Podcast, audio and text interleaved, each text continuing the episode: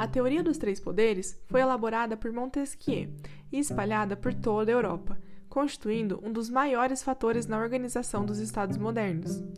Ele acreditava que a liberdade política existia apenas nos governos moderados e somente quando não abusava-se do poder.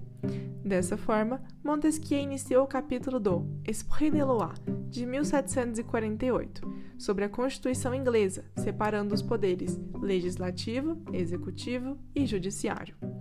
Nesse sentido, no poder legislativo, o príncipe ou magistrado cria as leis, com duração temporária ou fixa corrigindo ou revogando as que já foram criadas.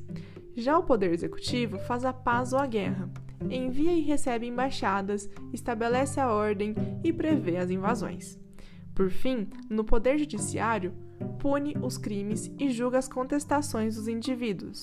Sendo assim, Montesquieu, ao afirmar a necessidade da separação dos poderes, também acreditava ser necessário que eles fossem harmônicos, que se limitassem reciprocamente, porém não fossem totalmente separados e não paralisassem uns aos outros.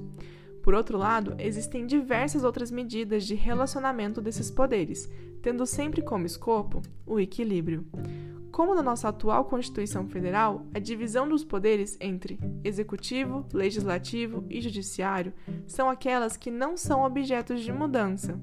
Portanto, não pode ser elaborada uma PEC para alterá-la.